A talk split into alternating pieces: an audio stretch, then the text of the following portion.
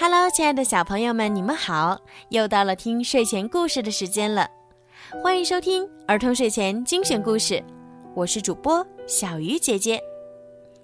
今天的故事呢，要送给剑桥国际幼儿园小四班的葛一飞小朋友，小名是果果。今天是你的四岁生日，你的爸爸妈妈为你点播了一个故事。爸爸妈妈想对你说。生日快乐！因为你的降临，这一天成了一个美丽的日子。从此，世界便多了一抹诱人的色彩。因为你的降临，人生从此有了一种期待。亲爱的果果，愿你在这特别幸福的一天，时时欢笑，快乐无边。谢谢你陪着爸爸妈妈一起成长成熟，因为有你。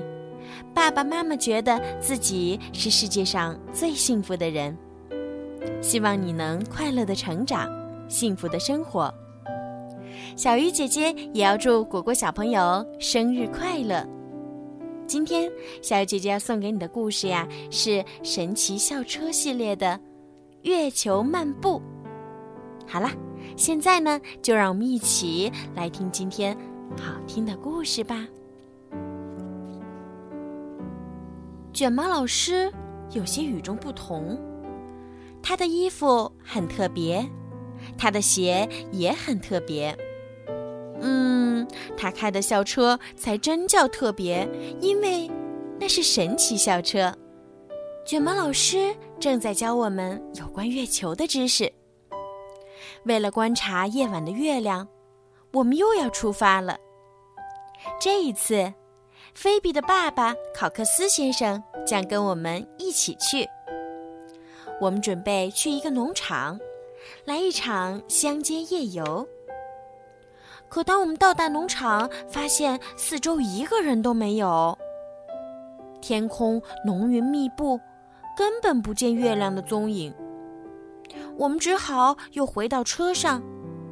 只见卷毛老师发动了校车，接着。按下了一个亮亮的按钮，校车变成了火箭，火箭飞上了云端，飞向了太空。地球渐渐离我们远去，而月球就在我们前方。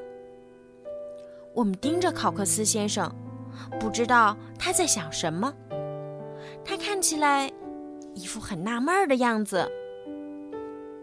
我们在月球上着陆了，卷毛老师给了我们氧气罐和太空服。我们走下火箭，考克斯先生开始四处张望。我们感觉身体变轻了，往上一跳，跳得可真高，比在地球上高多了。我们在月球上变轻了。那是因为月球上的引力呀比地球上小，真是难以置信。我们看到了一面旗帜和一些人类的脚印，显然曾经有宇航员来过这儿。阿姆斯特朗是第一位登月成功的宇航员。他说：“这是一个人的一小步，却是人类的一大步。”月球上有许多石头。它们大多都很小，我们都忙着观察这些石头，谁都没有注意到考克斯先生爬上了一块大石头。考克斯先生不见了！不好，考克斯先生不见了！卷毛老师喊道：“快上车！”校车一下子变成了月球探险车，我们出发了。远处黑漆漆一片。卷毛老师说：“月球的另一面总是黑夜。”一闪一闪亮晶晶，月儿挂在天空中。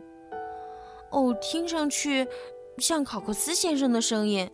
我们听到有人在唱歌，歌声是从月球陨石坑里传出来的。我们扔给考克斯先生一根长长的绳子，一、二、三，用力拉呀！菲比大喊着“耗子”，考克斯先生终于被拉上来了。我们全体登上火箭，准备回地球了。发射！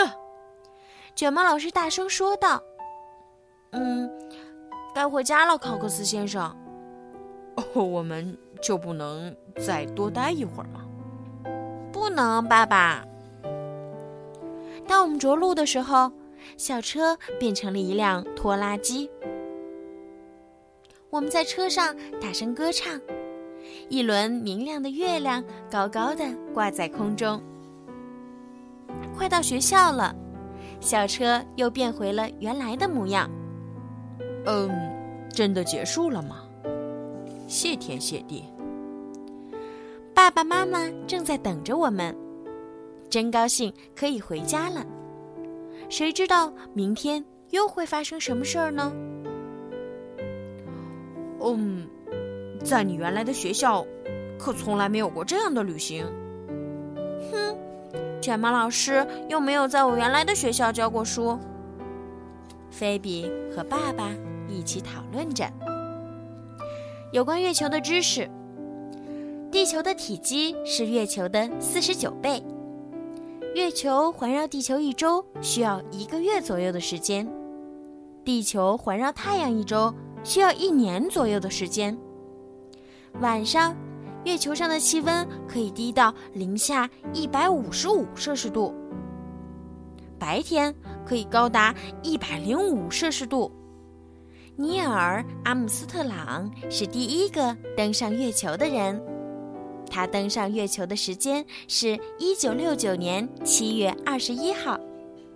此后，其他宇航员也陆续登上月球，在月球上行走。由于月球上没有风，所以所有宇航员的脚印都会留在那里。想一想，什么时候看到的月亮是最大的？如果你知道答案。也可以给小鱼姐姐发私信告诉我哦。好啦，今天的故事呢就讲到这儿啦。如果你们喜欢听小鱼姐姐讲故事，记得呀让爸爸妈妈关注小鱼姐姐的微信公众号“儿童睡前精选故事”，点击关注。这样的话呢，有故事更新的话，就会实时的发送到爸爸妈妈的微信里啦。好啦，孩子们晚安，果果小朋友晚安。